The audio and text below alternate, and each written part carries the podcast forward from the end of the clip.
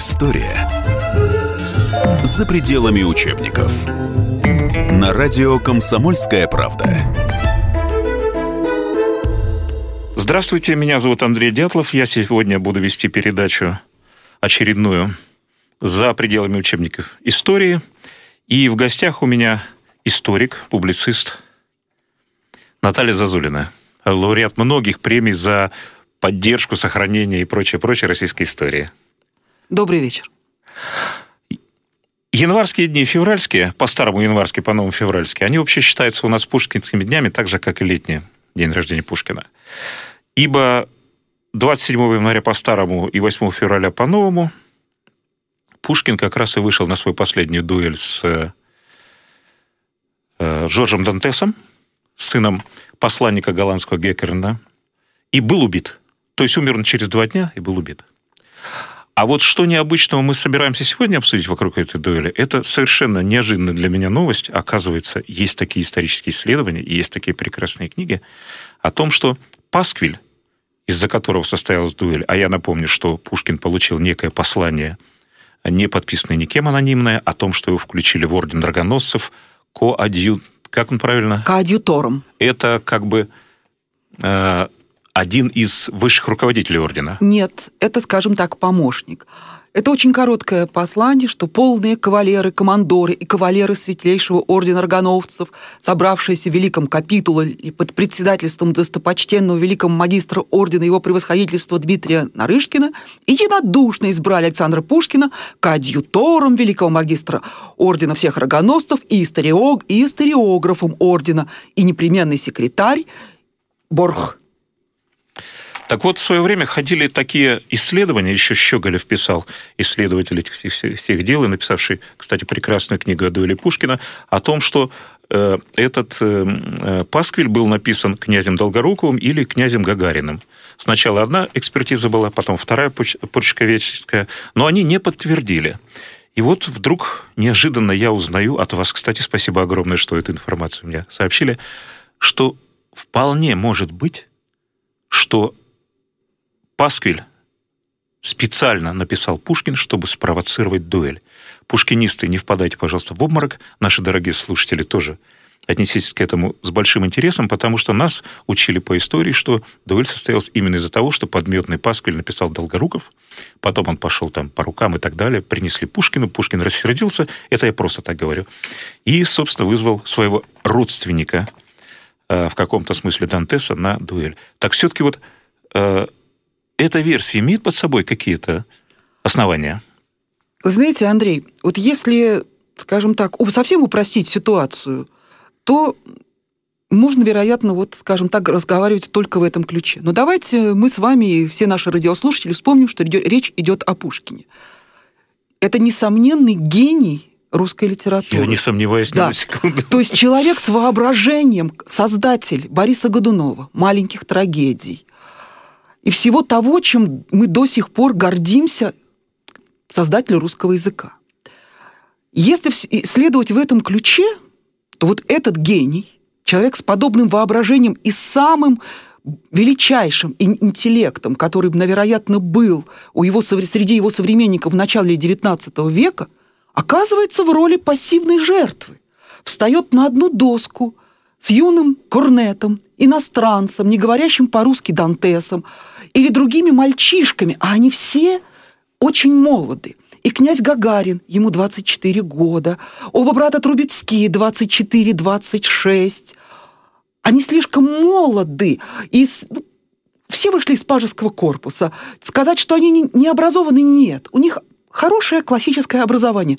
Но ум, интеллект и, скажем так, видение мира Пушкина им не снилось. В чем же, в принципе, что же случилось по, по, по получению этого пасквиля? И что не так в этом пасквиле? Или что так в этом пасквиле? Согласитесь, до сих пор магистром ордена рогоносцев автор пасквиля называет кого? Дмитрия Нарышкина. Кто такой Дмитрий Нарышкин? Он муж, вернее, уже его к тому времени не было, пардон, в живых, Марии Антонны Нарышкиной, урожденной Святополк Четвертинской, которая 13-14 лет считалась любовницей покойного императора. Но, господа, На дворе 1836 год, то есть 11 лет, как умер Александр I, и 20 с лишним, как он расстался с госпожой Нарышкиной. Надо бы иметь очень хорошие мозги, придворные мозги, чтобы, в общем-то, перебросить мостик. И помнить всю эту историю. Абсолютно. Более того, э, госпожа Нарышкина почему, собственно, так скандально рассталась с покойным императором на тот момент? А ее уличили, в, э, пардон, в прелюбодеянии с одним из Гагариных, от которого она потом сына родила. Вот, пардон, нет доказательств, это отдельная тема, потом, может быть, я вам ее предложу для отдельной беседы, что вообще у Александра Первого были дети. И, может быть, та дама была ширмой. Или, может быть, э, Александр Сергеевич догадывался. Тут очень интересная игра ума. Она не подвластна мальчишкам Гагарину, Трубецким. Ну, вот не подвластна. Ну уж Дантесу-то совсем нет. Это просто не из этой оперы. Абсолютно. Потом господин Борх, Ему тоже достаточно молодой 30-летний мужчина, женатый на Голынской, но там были семейные нюансы. Он тоже офицер? Не-не-не, совершенно никоим образом. Это немножко из другой оперы. Вот просто, совершенно. Поэтому этот пасквиль, он для посвященных. Разошелся он в количестве восьми э, штук только по друзьям Пушкина. Если кто-то, ну, опять же, не, не любящие Пушкина, не любящие, давал поводы к тому кружку, к которому они принадлежали, там, Трубецким, Гагарину, Дантесу и так далее. Ну, надо же, наверное, пасквильтера отправить тем, кто действительно не любит Пушкина, будет смеяться, потирать руки и как-то издеваться над поэтом. Отправили друзьям. Из них практически две трети прислали обратно – Князь Вяземский потом свой пасквиль, тоже интересная история, с подробным письмом приложил и послал брату Николая I, Михаилу Павловичу. Ну и один из братьев Рассет, э, но вы знаете, э, Клементий и Иосип, вот одного из них потом, как ни странно, обвин... то в том числе обвиняли, хотя доказано было очень быстро, что не они. Но где же здесь обида на Дантеса или на его папеньку? Здесь прямой намек на то, что магистр ордена, который... Магистр почему? Потому что его жена изменила ему с императором, покойным. Принимает его, так значит, при...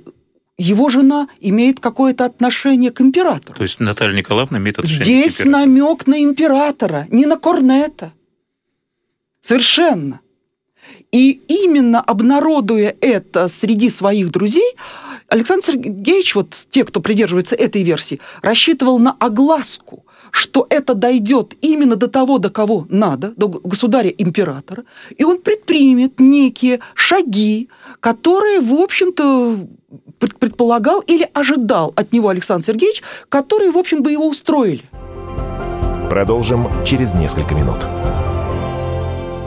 История за пределами учебников.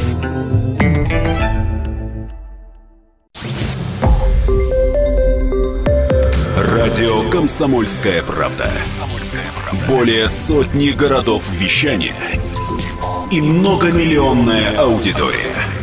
Таганрог 104 и 4 FM. Эм. Ставрополь 105 и 7 FM. Эм. Тюмень 99 и 6 FM. Эм. Москва 97 и 2 FM. Слушаем всей страной.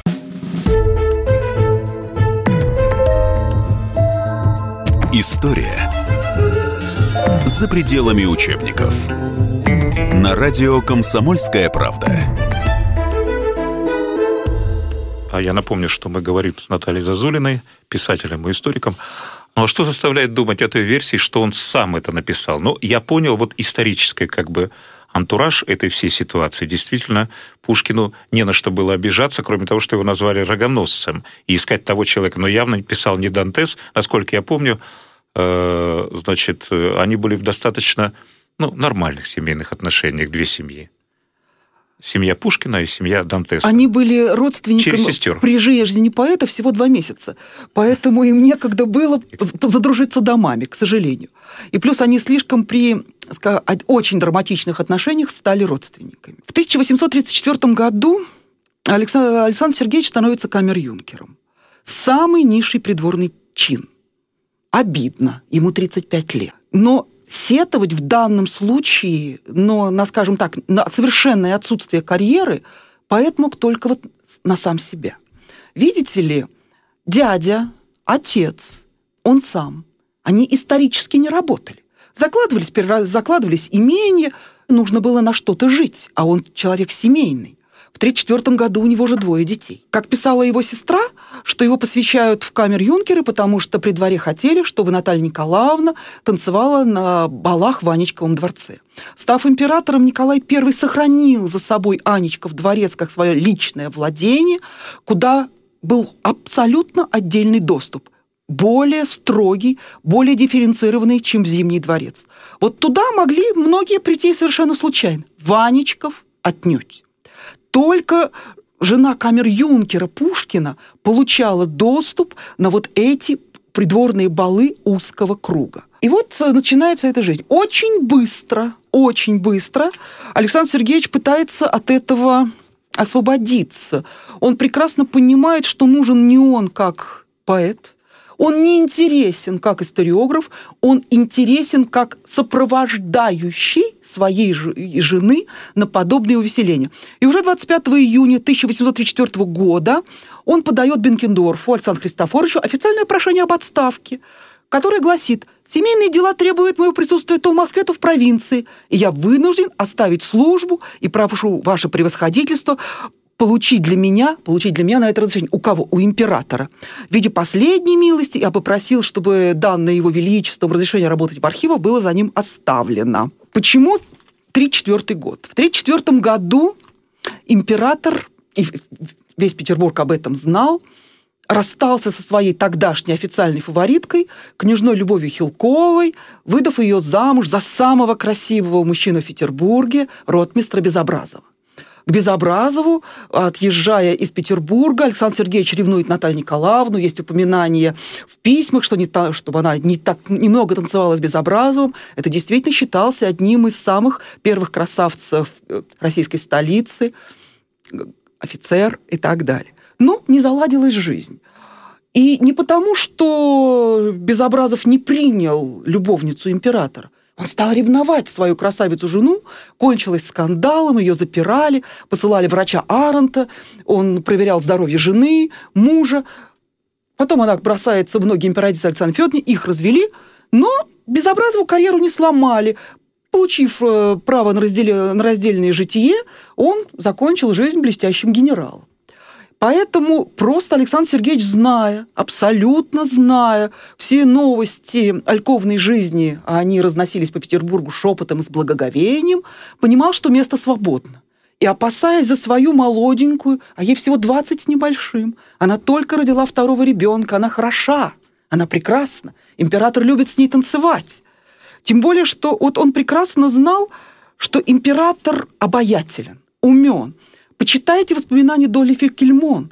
Каким в тех узких кругах Николай Павлович мог быть обаятельным шармером. Он рассказывал истории, он танцевал весь вечер, он ухаживал за дамами, он одаривал их мужей. Если кто-то из родственников, обычно это маменьки или тетушки, больны, да что вы, что вы, мы пошлем, отправим фрукты. Только вы останьтесь, танцуйте, развлекайте меня.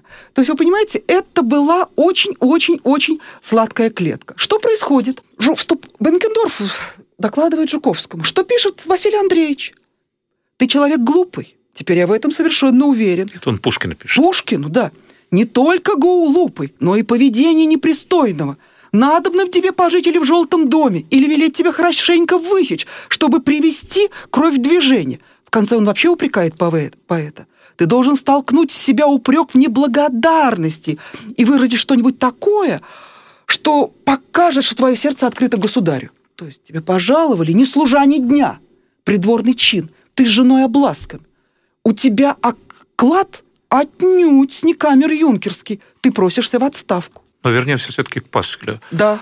А есть ли какие-то намеки на то, что действительно Пушкин мог его написать сам? Может, он знал какие-то истории, может быть, он что-то продумал? Ой, вы знаете, ну, во-первых, э, ни, ни мы, ни я, ни наши слушатели ни секунды не, ус, не усомнятся каким воображением и каким, скажем так, какие только истории сам не мог выдать, э, выдумать Александр Сергеевич Пушкин, но действительно подобные истории были.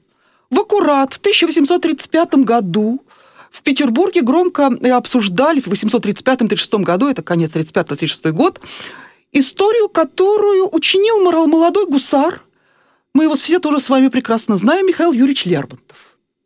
Когда-то совсем юным, 16-летним, он вздыхал по красавице Екатерине Сушковой, она была его старше, старше на три года. И только уже встретив ее, став гусаром в Петербурге, она была помолвлена с его однокашником по московскому пансиону, по, по пансиону Московского, при Московском государственном университете. Он буквально осаждает ее письмами, страстными взглядами, признаниями. И девица расторгает помолвку с Алексеем Лопухиным. И уже когда все ждут от молодого гусара сватовства, и родственники, и влюбленная девушка, вдруг приходит анонимный пасквиль, где родственникам девушки, ее дядю, ее тетки Беклешовой подробно описывают все вот это волокитство, рассказы где-то, говорят, что это неприличный человек, он не собирается жениться. И, в общем, там примеры из разговоров в доме э, Сушковой и Беклешовых, и они понимают, что это вынесено, вот могло только уйти через него. Молодому человеку отказывают от дома. Девушка... Лермонтову. Да, Лермонтову. Девушка остается без жениха. А впоследствии в письме Верещагина, где он абсолютно также, э, Михаил Юрьевич, признается в этом всем. Это все очень громко обсуждалось в Петербурге. Пуш... Ну, то есть Лермонтов сам написал на себя письмо? Да. А зачем? И, иначе он должен был бы жениться. Или прослыть человеком бесчестным, а потом у нее есть родня, и зачем стреляться в Петербурге? Вы понимаете, ведь в принципе были некие правила поведения. Каждый видел некие границы, которые нужно переступать определенным образом. Михаил Юрьевич тоже остановился в определенном, скажем, шаге до. Именно в это время в Петербург приезжают уже знакомцы Пушкина. Ну, например, знаменитый генерал Петр Лопухин, интереснейшая личность. Один из организаторов Союза благоденствия, который вышел из него в 1822 году. Также он состоял во всех э, обществах декабристов. Он был автором «Зеленого устава» декабристского. Не сидел ни дня. С ним побеседовал ближайший, скажем так, генерал Левашов Ник Николай Перм, и он был освобожден. А приехал он в 1835 году подать в отставку.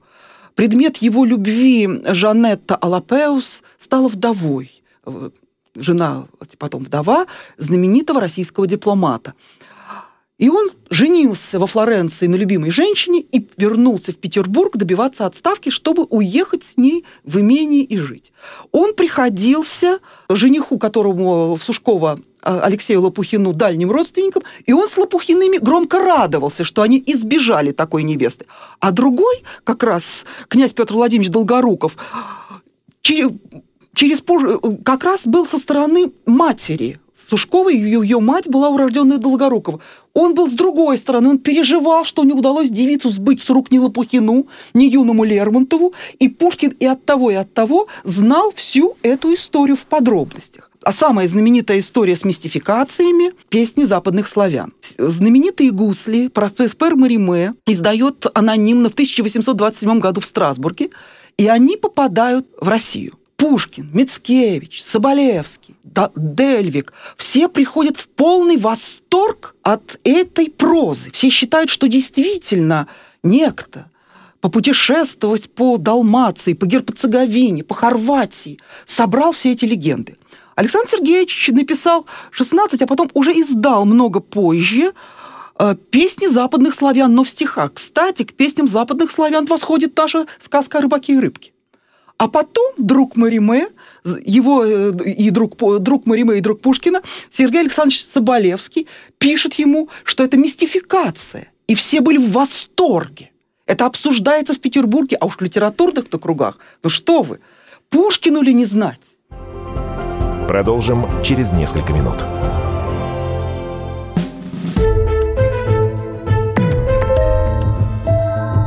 История за пределами учебников.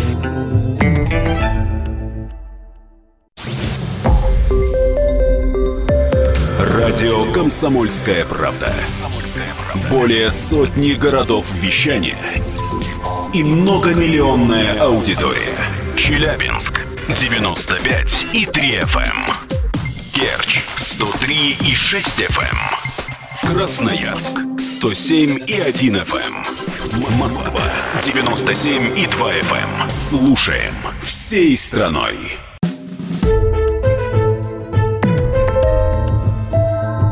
История за пределами учебников. На радио «Комсомольская правда». Наталья, а я напоминаю, что мы разговариваем о дуэли смерти Пушкина и о пасквиле, который мог сам на себя написать Пушкин, чтобы устроить эту дуэль, с Натальей Зазулиной, э, писателем, историком и увлекающейся, сильно увлекающейся историей именно этого времени, в чем я убедился уже не один раз, ибо у нее вышли прекрасные книги о войне 18 года, о Павле Первом и так далее. Если Пушкин так увлекался мистификациями, насколько я понял, да, то все равно дуэль – это ведь вещь непростая. Там же можно и, в общем, и помереть, что, собственно, и произошло. Зачем ему, Пушкину, нужна была эта дуэль? Он ведь на дуэли был уже не один раз. Где-то я читал, значит, Э, что он как минимум 20 или 21 вызов на дуэль принимал и отдавал сам. Причем эти вызовы в основном были от него, только четырежды его вызывали. Остальные он сам. Он же понимал, во что играет. Зачем? Ну, э, во-первых, Александр, дуэль была неотъемлемой частью культуры дворянина XIX века. Это первое. Второе. Да, действительно, Александр Сергеевич так или иначе имеет отношение к 30 попыткам там, дуэлей, вызовов и так далее. Более того, в третьем отделении в полиции был специальный список дворян, которые были туда не по политическим, не по каким-то там другим мотивам занесены, а именно по склонности к участию в дуэлях. Они ли вызывали, их ли вызывали. Ну, конечно, лидировал там Федор Толстой, американец, но Александр Сергеевич там занимал в середине вполне себе достойное место. Дуэль – это не обязательно смерть и кровопролитие. Потом, смотря с кем ты дерешься. За дуэль со смертельным исходом по законам Российской империи полагалась смертная казнь. Но за дуэль, скажем так, ссылка. Александр Сергеевич, не, усун, не получив возможности уехать из э, Петербурга и увезти супругу в 1935 году, предпринимает, по вот мнению того же академика Петракова Николая Яковлевича, изумительную контр-игру, которую действительно может придумать именно такой блестящий, блестящий ум, как Александр Сергеевич Пушкин. Не, не получается уехать так, я уеду на основании закона о глазке дуэльной истории со ссылкой. Ведь, допустим, в течение 1836 года до Дантеса он делает, пытается вызвать на дуэль трех человек. Сначала юного Семена Хлюстина. 26 лет, мальчишка, архивный юноша, тем более, что за него одно время пыталась Наталья Николаевна выдать сестру Александру. Есть знаменитое письмо, что «Друг мой, ты зря хлопочешь, ты хочешь выдать одну за Хлюстина, другого за Убри, оба влюбятся в тебя, и ничего не получится». Чем, как мог оскорбить Хлюстин, он был в ужасе, но рассосалась. Плюс мальчишка.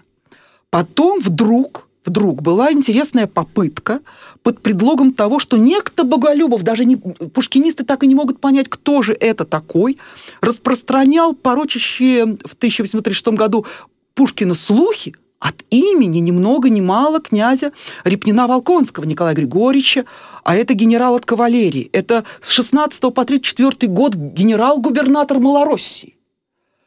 Но Александр Сергеевич здесь очень красиво. Он отправляет такое письмо, вызов их сиятельству, что говорит, что мне делать в такой ситуации и так далее. А князь ему так отвечает, что они не знакомы были лично, что все кончается ужином, пиром Лукула. Третьим попавшим под горячую руку был знаменитый Сологуб, но ему тогда тоже 26 лет. Опять же, Сологуб, я привел бумаги в порядок, купил пистолеты и ждал – рассосалось. Это Сологуб написал. Тот самый, да, ага. да, он прекрасно об этом обо всем описывает. То есть Пушкин пытается принципе, найти некий выход из этого круга, вот че, именно через дуэль. Ну, Не- за год три штуки, это, конечно, четвер- многовато. Четвертая, это три, три попытки вызова. А вот четвертая кончилась, чем кончилась. То есть он хотел уехать в деревню, ему не давали. Но ведь уже собирался он ехать в деревню, как вы э, вначале сказали, вот я так, если вас Да. правильно понял, чтобы туда увезти молодую жену.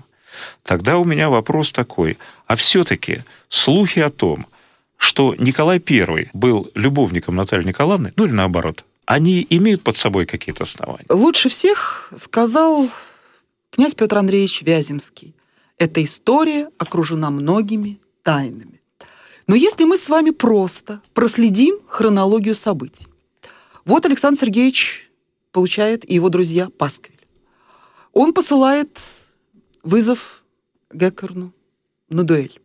Приезжа- Дантесу. Приезжает старый Геккерн, просит несколько дней.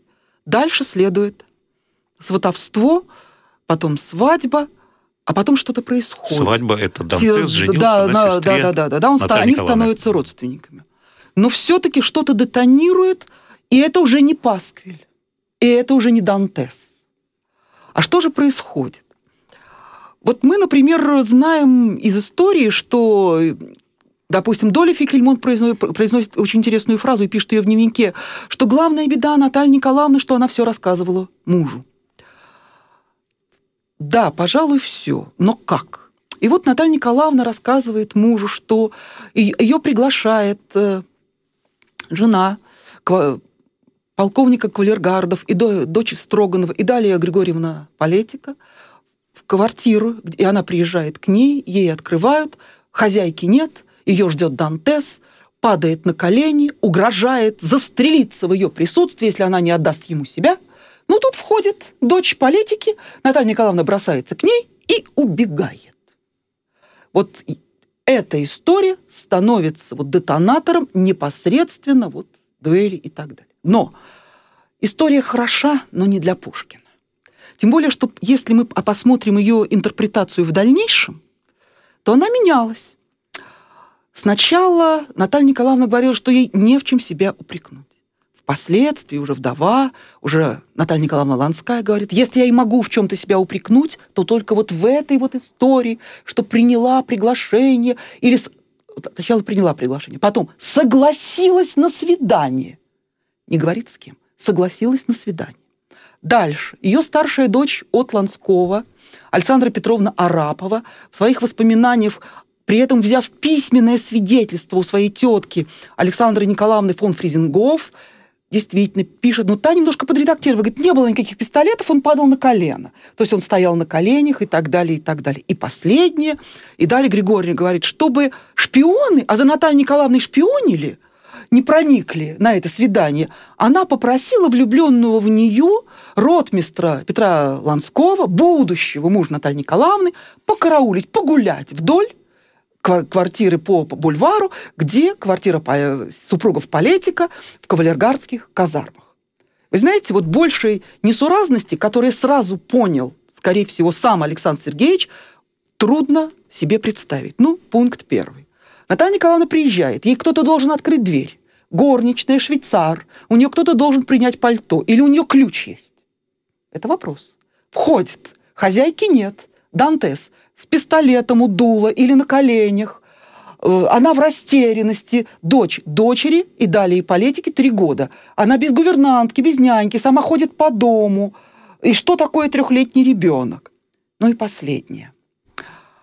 23-летнему Дантесу, только-только поступившему вообще на службу российскому императорскому двору, а, получившего пе- первый чин, ротмистр, на 13 лет его старше, будет ходить караулить, как бы он не любил Идаль Григорьевну Политику. Ну, помилуйте.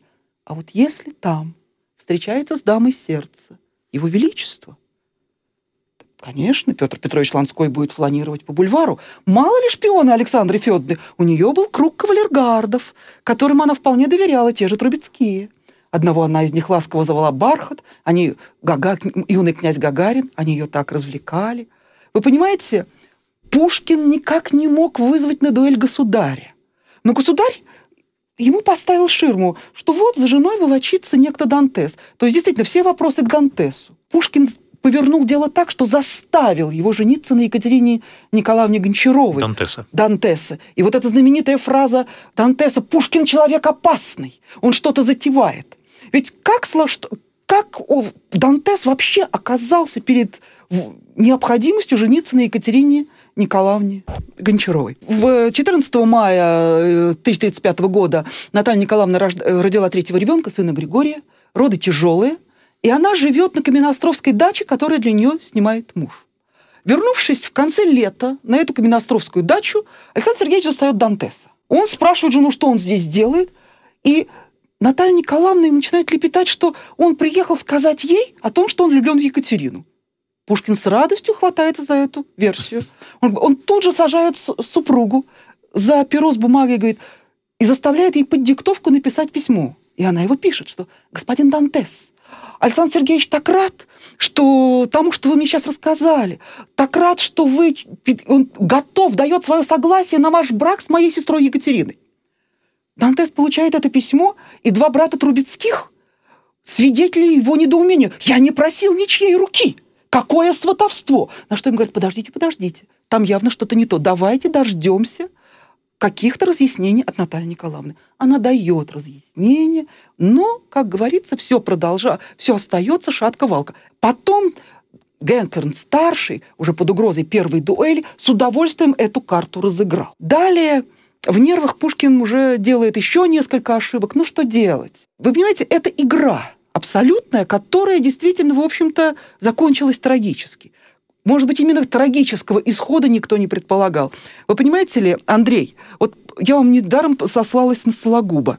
Получив вызов в 26-летний Сологуб, пишет в своем дневнике, я привел бумаги в порядок, я купил пистолеты и ждал. Александр Сергеевич, 38-летний мужчина, отец четверых детей, едет на дуэль, не приведя в порядок бумаги.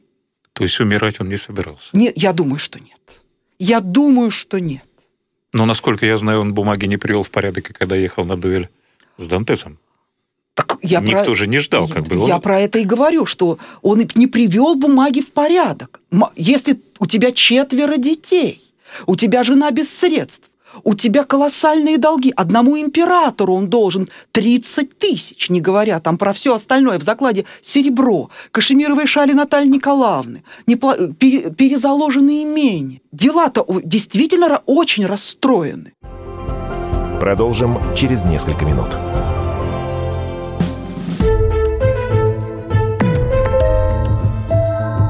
История за пределами учебников.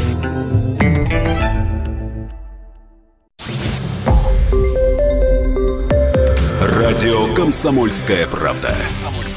Более сотни городов вещания и многомиллионная аудитория.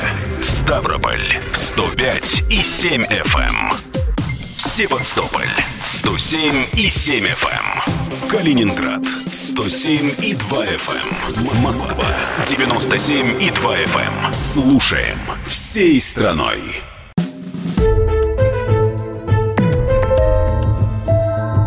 История за пределами учебников. На радио «Комсомольская правда».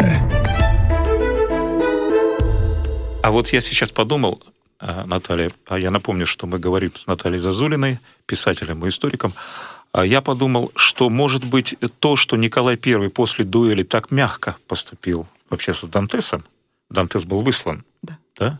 и, кстати, потом составил во Франции блистательную карьеру, стал, если я не ошибаюсь, пэром Франции, генералом, и, в общем, прекрасно себя чувствовал. И всю жизнь э, в его семье помнили Пушкина, и даже один из лучших архивов с этим связан, насколько я знаю, находится сейчас... В Сульце. В Сульце, в, да. это бывший э, Дон, э, да, архив да, Дантеса. Да. Не стоит ли за этим косвенное подтверждение того, что действительно Дантес был, ну, кроме дуэли, никаким образом не причастен к тому, что дуэль это была спровоцирована? Ну, такая же, в общем-то, история и с его отцом, э, с бароном Луи де Гаккареном, полное его имя Теодор ван Гаккарен де Бевервард. Он был всего лишь, всего лишь на 6 лет старше Пушкина. Нам его всегда показывают неким стариком, нам всегда Геккерна показывают таким злым гением, таким вот. А он всего на 6 лет старше Александра Сергеевича. Так вот, он был голландским посланником, где женой наследного принца была великая княгиня Александра Павловна, родная сестра и, э, Александры Федоровны, жены Николая I. А ее свекровь, голландская королева, была родной теткой Александры Федоровны, жены Николая I. То есть там очень тесное родство. Дуэль скандальная, и Геккерн вынужденно уехал. И вот здесь обычно пушкинисты очень не любят говорить, а что же дальше с Геккерном? А и у него была еще великолепнейшая карьера, господа. С 42 по 75 год он был полномочным министром Голландии в Вене. Он получал министерский оклад. Послом. По, пос, чрезвычайным полномочным послом в ранге министра а, вот Голландии. Его даже повысили по сравнению с Россией. Его повысили. По сравнению с тем, что он был, с чем с его представительством в Петербурге.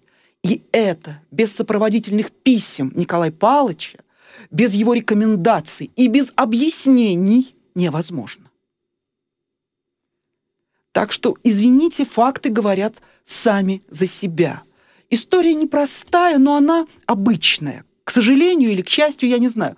Видите ли, уважаемый Андрей и наши уважаемые радиослушатели, мы многие смотрим на трагедию и трагический уход Пушкина глазами пушкинистов советского времени, где царское окружение, гнилой двор, травили вольнодумца-поэта, затравили, заставили выйти на дуэль и так далее, и так далее. Александр Сергеевич был плоть от плоти, кровь от крови дворянского общества начала XIX века, в котором, когда император обращал внимание на ту иную даму или девицу, это отнюдь не считалось не то что позором, это считалось, а, в порядке вещей, или, извините, почетом. Никто никогда не то что не жаловался, а тем более не, не, не делал из этого некий такой скандальный афронт, как Александр Сергеевич. Не пытался объяснить императору, что, извините, его жена – это его жена, и она может вам нравиться, но мои, как говорится, понятия о чести расходятся с вашими, Ваше Величество. Вот это была, вероятно, главная, скажем так, ошибка Александра Сергеевича, после чего и дуэль не растащили, хотя они и знали – и так далее, и так далее. Ведь, в принципе, впоследствии, впоследствии тот же Александр Христофорович Бенкендорф в письме к бывшему главе Священного Синода, князю Александру Николаевичу Голицыну, говорил, что да арест бумаг был только для того, чтобы посмотреть, нет ли там что, намеков на фамилию. Ну, не на саму фамилию, на государя. Арест бумаг Пушкина. Конечно, конечно. Ведь не пропало ничего, кстати, спасибо жандармам. Ведь не пропало. Все ведь от и до, и Пушкинский дом до сих пор дорожит вот этим вот архивами, умели хранить. Так что здесь каждый волен интерпретировать. Ну, вот я вам, когда приехала, показала одну из лучших книг Пушкинского дома, которые были к 200-летию, в 2012 году, к 200-летию Натальи Николаевны. Ведь все на то, что я цитирую, на что я ссылаюсь, это абсолютно, абсолютно вот все то, о чем, как говорится, они пишут и на что ссылаются. Вот, например, мы с вами, а мы все с вами из советской школы, прекрасно знаем, что, умирая, Пушкин положил жене голову на лоб и сказал, дорогая моя, сколько ты будешь еще потеряешь во мнении людей, езжай в деревню, пусть про тебя забудут, носи по мне траур года два или три, а потом выходи замуж, но не за пустозвона. И вот тут очень любопытно. Пока Пушкин лежал раненый на мойке, он ни разу не остался с ней наедине. Всегда были еще в комнате два-три человека. Она была слаба, она падала в обморок. Никто не помнит этих слов, и только, извините, Екатерина, якобы Екатерина Алексеевна Долгорукова, супруга лейб-гусара Ростислава Долгорукова, помогавшая Вере Федоровне Вяземской ухаживать, якобы это услышала, но Вера Федоровна этого не слышала. А дальше происходит вот что – Пушкина увозят хоронить в Святогорский монастырь, вдова за ним не едет, очень плохо себя чувствует, ей плохо. Но уже через два дня она подает, уже подписывает вдова, на высочайшее имя бумагу, что просит оста помочь ей остаться в Петербурге для образования детей. Но скандал вышел за некие рамки. Уезжают Геккерны, Николай Павлович вынужден отписываться к брату своей супруги, объясняться о неком случае в Петербурге, о некой дуэли, и в Берлин, и в Голландию, и так далее. И с ней встречается Бенкендорф, после чего она уезжает. Так что, пардон, скорее всего, уезжайте на 2-3 года, а потом выйдем замуж за человека дельного. Это могло быть распоряжение Николая. Да, скорее всего. Никто из, пушкини... вот из пушкинистов не указывает, когда, в какой момент. То есть каждое слово, произнесенное Пушкину жене или Пушкину, да, Пушкиным, э, Пушкиным Донзасу, Жуковскому, Аренду, подтверждается еще двумя, а то и тремя свидетелями. Вот это, кроме, извините, Долгоруковой, которую при этом присутствовала Вяземская Вера Федоровна, никак это не подтверждает, увы, нам остались загадки. Детективная история. Вы знаете, она в духе Пушкина. А, очень жаль, что мы так рано потеряли нашего великого гения, но никто так, как он, не уходил со сцены. А главное, вот такого года ухода, ведь это, что только этому не предшествовало, и сколько нюансов, и сколько вокруг этого не было историй, так никто дверью не хлопал. Поверьте, но это... вообще нужно иметь, конечно, огромное мужество, чтобы а, в этой ситуации перечить царю, защищая семью. Это, конечно, большое. Абсолютно. И именно после того, именно после того, как 25 января 1837 года Пушкин встречается с царем, вот, очевидно, после этого уже было э, решено, что он перешел некие границы, потому что После оскорбительного письма Геккерну, ну, по идее, на дуэль-то его должен был бы вызвать Геккерн, и по возрасту, и по рангу послы могли стреляться. Геккерн перекладывает дуэль на сына, предварительно съездив посоветоваться к лучшему знатоку Петербурга дуэльного кодекса графу Строганову, получает все разъяснения, получает, очевидно, одобрение у Нессерроды, и уже на дуэль выходит молодой, извините, мастер стрельбы Дантес.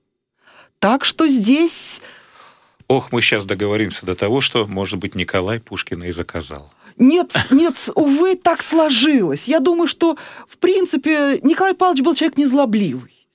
Тиран, как все государи. В России не, мягкость никогда не была в почете. Мы не вегетарианская страна и так далее. Но, тем не менее, он абсолютно не собирался упираться. Уже через три месяца после отъезда Натальи Николаевны с детьми из Петербурга. Он завел великолепную интрижку с юной фрейлиной. 800, все, 19, она была на 7 лет моложе Натальи Николаевны. Э, с Екатериной Мусиной Пушкиной. И от этой связи родилась прелестная Софья Трубецкая, будущая герцогиня де Марни.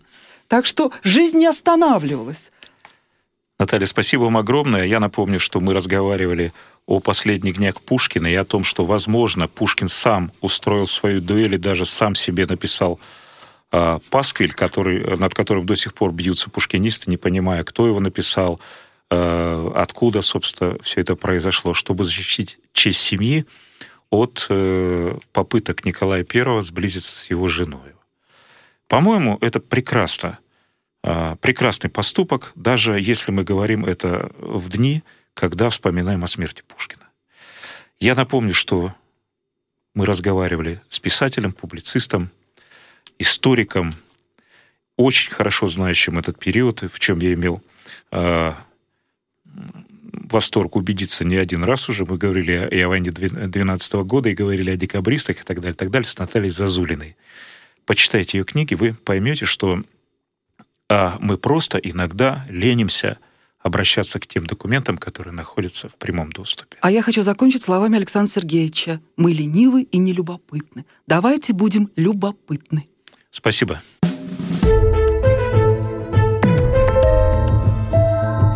История за пределами учебников.